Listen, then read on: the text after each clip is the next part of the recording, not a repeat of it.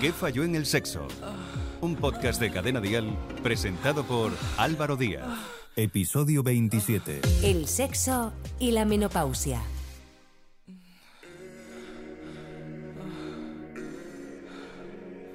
Hola, soy Álvaro Díaz. Teníamos muchas ganas de estar de nuevo aquí, fieles a nuestra cita, como cada 15 días, para que de la mano de nuestros expertos y expertas hacer entender un poco más la forma de vivir nuestra vida sexual. Antes de continuar, si has llegado hasta aquí, no olvides suscribirte a nuestro podcast en tu plataforma de podcast favorita, en Spotify, en Apple, en Evox y ahora también en Amazon Music.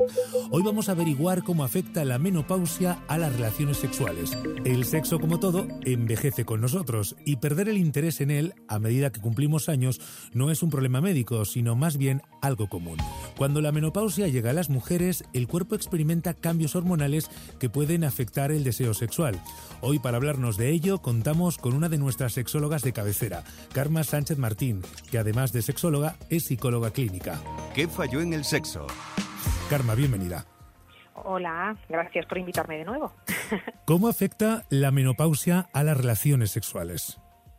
A ver, diríamos que los cambios hormonales provocan también un cambio en la respuesta sexual y eso eh, provoca pues muchas veces problemas, eh, atrofia, atrofia genital. Al final envejece eh, todo un poquito más, ¿no? Un poquito más rápido, digamos, todo lo que es nuestros genitales.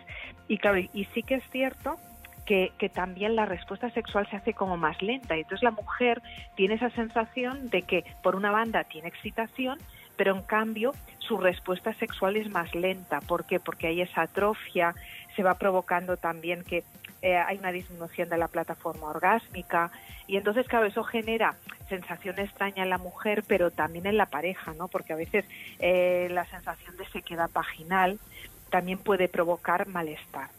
Eso a ese nivel. Pero también los cambios hormonales también lo que provocan a veces es pues sofocos, eh, despertarte por la noche, eh, pues porque, bueno, pues eso, ¿no? Tienes unas sudoraciones y tal, con lo que la mujer puede ir más cansada.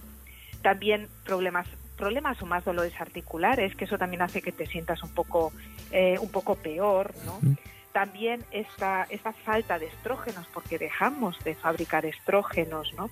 Pues eh, también hay más, más, un estado de ánimo más depresivo, más irritabilidad. Claro, todo ello evidentemente conecta eh, un poco en negativo con la, con la respuesta sexual. precisamente quería pararme aquí en estos cambios de humor que mm, tanto se habla eh, cuando hablamos de menopausia. ¿Cómo perjudica esto la vida sexual de, de la pareja? Claro, más que la vida sexual en sí, sería la relación de pareja, ¿de acuerdo? Y claro, al final es eso, si, si nuestra relación de pareja es buena y hemos tenido siempre pues una, una sexualidad, eh, pues eso, ¿no? Que lo hemos pasado bien, que en principio no ha habido ningún tipo de, problema, es más fácil que eso siga pasando durante la menopausia, ¿no? A pesar de que haya esa sensación más de, de estado de ánimo depresivo o incluso esa irritabilidad. ¿No? Hmm. Pero sí que es verdad que si la relación de pareja funciona bastante bien, pues todos estos temas al final se solventan, ¿no? También no solo está el, factor hormonal, sino factores psicosociales también que están ahí afectando.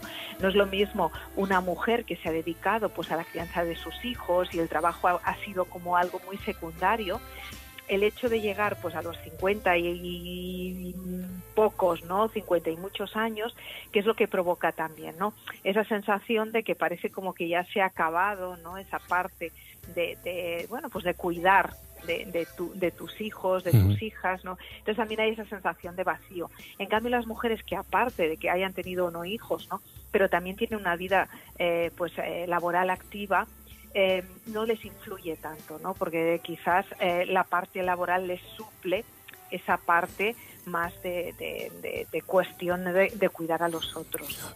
Fíjate que lo, social influye mucho, ¿no? La vida, la vida social eh, que tiene que tiene la mujer o que ha tenido la mujer afecta mucho en la menopausia y en la vida sexual, entiendo. Claro, sí, sí, sí, sí. Y además piensa también que, a ver, que entonces la falta de estrógenos también hace que, que también tengamos más facilidad o más dificultades para mantener el peso. La grasa pues eh, se incorpora más en la zona abdominal, ¿no? Y eso también muchas veces hace la sensación de perder cierto atractivo sexual o que necesitas como que cuidarte más, ¿no? A nivel de alimentación, a nivel, a nivel de ejercicio físico. También es cierto que el hecho de que hagas ejercicio físico, te alimentes bien, sigas teniendo relaciones sexuales, también hace que todo eso mejore, es decir, mejoran los sofocos, mejora la respuesta sexual, es aquello, ¿no? Que al final la función hace el órgano. Y entonces el hecho de tener relaciones sexuales también facilita que no se pierda tanto esa elasticidad vaginal, ¿no? También nos podemos ayudar, pues, con qué sería, pues, con lubricantes, con hidratantes vaginales, no solo lubricante en el momento de la relación. Yo siempre digo que esto viene a ser un poco el lubricante es como cuando te pones crema porque te pones al sol, ¿no? Te la pones solo cuando te vas a, a poner al sol y en cambio te hidratas la cara y en cambio no pensamos que también hay que hidratarse la vagina con hidratantes evidentemente específicos, pero sobre todo se tendría que utilizar casi diariamente, de acuerdo, eh, durante la perimenopausia, es decir, poco antes y también durante la menopausia, ¿no? Y después. ¿Qué falló en el sexo? Álvaro Díaz. Karma, ¿cómo ayuda eh, un hombre a su mujer en su etapa eh, de menopausia a la hora de mantener relaciones sexuales? Porque entiendo que entre una pareja, eh, mujer con mujer, puede ser parecido y se pueden entender bien, pero hablando de una pareja heterosexual, un hombre y una mujer, que el hombre nos cuesta más ponernos en el lugar de la mujer en este sentido. No sé si me entiendes. Sí. Sí, sí, sí, sí, te estoy entendiendo. Aunque también piensa una cosa, a veces en relaciones en lesbianas, también el hecho de que, por ejemplo, una se encuentre perfectamente, no tenga sofocos y la otra sí que los tenga, también provoca, porque al final cada mujer somos también diferentes. Si somos eh, diferente, nuestra sexualidad, a veces los embarazos, incluso también eh, la menopausia. Es decir, que a veces me, me ha sorprendido también que entre, entre dos mujeres también puede haber ¿eh? discrepancias en este aspecto y, llegar a tener que una tiene más deseo y la otra no tanto, no te creas. ¿eh? Pero sí que es cierto que quizás hay una cierta empatía ¿no? más, grande. Pero pues eh, en los hombres, pues directamente entendiendo que es un proceso natural y que además comporta a veces alguna, algunos pequeños problemas, pero sobre todo con un poco de, pues eso, ¿no? De paciencia, pero también de humor se solventa, ¿no? Y entonces muchas veces es justamente, ¿no? El, el, decirle pues a más pues que está guapa, salir, a aprovechar ¿no? esos momentos en los que ya los hijos son mayores o ya están en una edad en la que empiezan a hacer su vida justamente para reanudar ¿no? el salir juntos, el salir solos, el volver a tener actividades que digo yo, ¿no? Como de novios.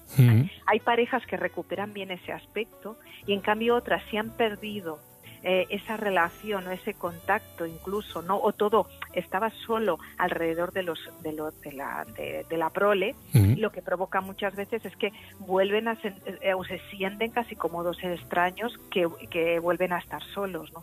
Por eso yo digo que al final eh, también cómo has vivido tu sexualidad y tu relación de pareja antes de la menopausia, eso marca muchas veces cómo la vas a vivir después de la menopausia. ¿no? Eso también es importante. Así que si la monotonía y la rutina no es buena en una eh, vida normal, cuando uno entra en su etapa de menopausia, menos todavía, ¿no? Hay que cambiar toda esa eh, rutina diaria, eh, hacer cosas nuevas, cosas que impulsen de nuevo la, relación de pareja, porque además prácticamente la mayoría de las relaciones en las que una la mujer está en la menopausia son relaciones que llevan mucho tiempo, ¿no? Sí, pasa es que cada vez esto está cambiando más. Claro. Es decir, muchas veces eh, sí que a veces puede coincidir, ¿no? La menopausia con una con una separación o con un divorcio, o a veces las personas se han separado o divorciado antes. También me he encontrado muchas veces con, con mujeres que me, o me, me consultan por internet o amigas o conocidas que me acaban consultando eh, justamente porque me dicen, oye, que yo me separé hace cinco años y ahora es que tengo una vida más sexual más activa ahora que tengo 52 que cuando tenía 45 con mi anterior pareja. ¿De acuerdo? Es decir, que a veces también eh, eso también cambia si, si cambia la pareja o si hay diferentes parejas o la mujer se siente mejor y, se cuida también más. ¿eh? Lo digo porque eh, también eso está cambiando mucho, Mm. no no es no es lo mismo lo que quizás me encontraba hace 30 años que lo que me encuentro ahora, porque mira, es curioso porque mi primera comunicación en un congreso hace en estos, mira, justo 29 años, es que lo, lo miraba el otro día por una cosa curiosa, fue sobre los aspectos psicosociales de la menopausia. ¿De acuerdo? Y eso significa, y ha habido cambios, ¿no? Y en ese momento sí que se hablaba mucho del nido vacío, se hablaba de esas situaciones, porque claro, estamos hablando de mujeres que hace 29 años en ese momento tenían 50, ¿no? Y claro, ahora, por ejemplo, yo que justamente estoy en esa edad, a mi alrededor veo un poquito de todo y veo en consulta un poquito de todo, ¿no? Y que las mujeres que pues eso, ¿no? Que tienen eh, una vida laboral o que se les gusta su trabajo, que además tienen pareja, que puede ser estable o no, pero se sienten bien consigo mismas, se cuidan, ¿no? no diríamos que, que, tienen hijos o no, pero, pero aparte también tienen vida un poquito propia, eh, llevan muchísimo mejor, incluso aunque tengan sofocos, aunque tengan malestar, aunque se encuentren un poquito peor, ¿no? Que no las mujeres pues que, que, que, no digamos que, que no tienen toda esa parte también no psicosocial más eh, pues bueno un poquito más resuelta no o lo miran así. También tenemos que tener en cuenta una cosa y es que los hombres también envejecéis. A ver lo que pasa es que las mujeres queda muy claro en las mujeres queda muy claro cuándo es la menarquia es decir la primera regla y cuándo tenemos la última regla, pero eso no significa que nosotras no sigamos siendo sexuales, uh -huh. no tengamos, eh, podamos tener relaciones sexuales, deseo, podamos ser atractivas, ¿de acuerdo? Y que nuestras parejas, eh, sean estables o no, también envejecen. Es decir, eh, lo que pasa es que vosotros, los hombres, envejecéis de manera como más paulatina, ¿no? Uh -huh pero también al final, a partir de los cincuenta y tantos, también empieza a haber una bajada de la testosterona, puede haber bajo deseo, puede haber también problemas de más, más a menudo de disfunción eréctil, ¿de acuerdo? Aunque sea momentánea, pero ya empiezan. Es decir, que, que no pensemos que solo nos pasan este tipo de cuestiones o que solo envejecemos las mujeres, también ellos envejecen. La vida sexual en una pareja es importante. La vida sexual en una pareja a partir de los eh, 50 también es importante y debe ser activa, Karma. Sí. A ver, sí, porque al final la sexualidad es calidad de vida. Evidentemente una persona puede vivir sin sexo, claro que sí, pueden vivir sin, sin sexualidad a los 20, a los 50 y a los 80, está uh -huh. clarísimo pero también es cierto que es, es, calidad de vida y por eso cada vez le damos más importancia. Pero tampoco nos pasemos, es decir, que al final parezca que lo único importante sería en una pareja las relaciones sexuales, no se trata de eso, también hay que tener una buena relación de pareja, sentirse bien. Muchas veces, mira, el otro día justamente una, una amiga me comentaba, ¿no? Eh, el hecho de que, hombre, es que a mí me gustaría quizás hacer un pequeño cambio en la pareja, me gustaría también tener tiempo para mí, hacer cosas por mí misma, ¿no? Y eso también, o, si no se ha trabajado antes, a veces se puede empezar a trabajar porque hay mujeres que también les apetece, ¿no? Pues hacer cosas con amigas o tener también algunos proyectos propios y no hacerlo todo con la pareja. ¿no? Entonces sí que a veces esos pequeños cambios pueden provocar al principio un desconcierto, pero al final también enriquece la pareja, el tener también, aparte de la relación de pareja y la relación sexual con la pareja, algunos proyectos, ¿no? A nivel laboral, pero también a nivel de ocio. ¿No? con amistades, con otro tipo de grupos también puede ser interesante. Mm. Recuerdo un caso en el programa de radio en el que un hombre, cuando su mujer eh, pasó la etapa de la menopausia, le regaló un, un vibrador, le regaló un juguete sexual y ella se sorprendió. ¿Esto está bien? ¿Está mal? es que la menopausia en cualquier momento, ¿por qué no? Es un regalo, igual que el, el, regalarle a tu pareja un masturbador, por ejemplo, que se puede utilizar a solas, pero también se puede utilizar en pareja, es decir, los juguetes sexuales también son para utilizarlos conjuntamente con la pareja, ¿no? Que incluso que él te masturbe con el vibrador o tú te masturbes y él lo mire, ¿de acuerdo? Es decir, hay esa parte también muchas veces más activa, pero también más de voyeur, ¿no? Que a veces hemos comentado también en algún, sí. en algún programa, ¿no? Y que por tanto también sería sería interesante, ¿no? No, no es un problema. Y además ahora que se puso de moda pues una marca, ya que todos conocemos, sí. De vibradores, ¿no?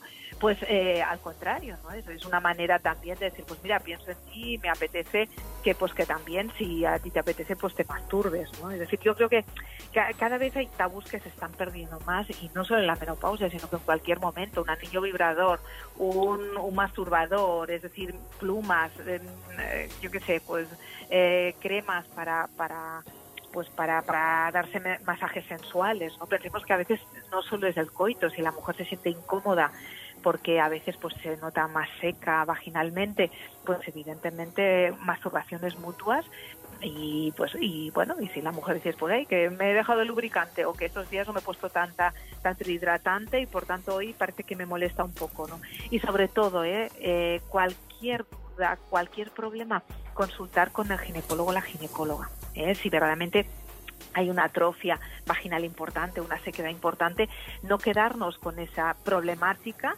y, no dejar de tener, por ejemplo, relaciones sexuales si nos apetecen, justamente por eso, sino comentarlo y que en estos momentos hay también, ¿no? Hay, hay tratamientos, incluso últimamente están, se están eh, experimentando con tratamientos con láser que, que están funcionando y que están ayudando. ¿Qué falló en el sexo? Karma, para acabar, si tuviéramos que dar tres consejos, tres tips a una mujer de 50, mm, bueno, una mujer que está comenzando a tener eh, esa etapa, a entrar en esa etapa, perdón, de la menopausia, si tuviéramos que darle tres consejos, ¿cuáles serían esos tres consejos para que tuviera una vida sexual activa, para que no tuviera miedos? Sí, que mira, la alimentación muy importante, cuidarse, hacer ejercicio físico dentro de sus posibilidades, si es andar es andar, si eh, yo, yo, siempre lo digo, la sexualidad al final está relacionada también con otros hábitos de vida. Eh, reírse mucho y pensar que le quedan todavía 30 años por delante. Es decir, mm. somos de una generación que tenemos la suerte de que vivimos muchísimo tiempo. Eh, nuestras abuelas, nuestras bisabuelas no tuvieron esa oportunidad y yo creo que el sentirnos vivas y el sentirnos, pues eso, ¿no? Bien y cuidarnos un poquito y, y, a ver y aceptar también que bueno pues que, que envejecemos pero que, podemos envejecer la mar de bien y que ya te digo que nos quedan 30 años por delante. Pues Karma, como siempre, mm, estaría mm, tres episodios hablando contigo y resolviendo dudas. Muchísimas gracias de nuevo por atender nuestra llamada y por hablarnos claro de lo que es el sexo y en este caso lo que es el sexo y la menopausia. Muchísimas gracias. Venga, adiós, un beso a todos. En estos casos, y como siempre, es muy importante la comunicación con tu pareja desde tus inquietudes. Esto podrá fortalecer vuestra pareja. Recuerda que no solo la edad puede afectar a tu salud sexual. No dudes en hablar con tu pareja aquello que te gusta más y lo que no te gusta, así como expresar cuáles son tus momentos donde te sientes más relajada o las posiciones donde estás más cómoda. Podéis tener en cuenta la opción de consultar con un terapeuta o sexólogo y sexóloga si los cambios en vuestra vida sexual raíz de la menopausia os perjudican y no sabéis cómo resolverlos. En conclusión, disfrutar del proceso de la menopausia también es posible y depende casi en su mayoría de nosotros. En ocasiones hay mujeres que se sienten liberadas cuando llega, porque evitan así el peso emocional de un posible embarazo. Se puede aprender sobre la sexualidad a cualquier edad y ahora es tiempo de descubrir con tu pareja nuevas formas de ampliar la vida sexual. Recuerda que si tienes cualquier duda, puedes escribirnos un WhatsApp a este número 659 35 12 17. No olvides buscar y seguir en sus redes sociales a nuestros expertos, Alejandro Fernández y Yania Concepción Vicente. En este caso, hemos tenido el lujo de disfrutar de Karma Sánchez Martín.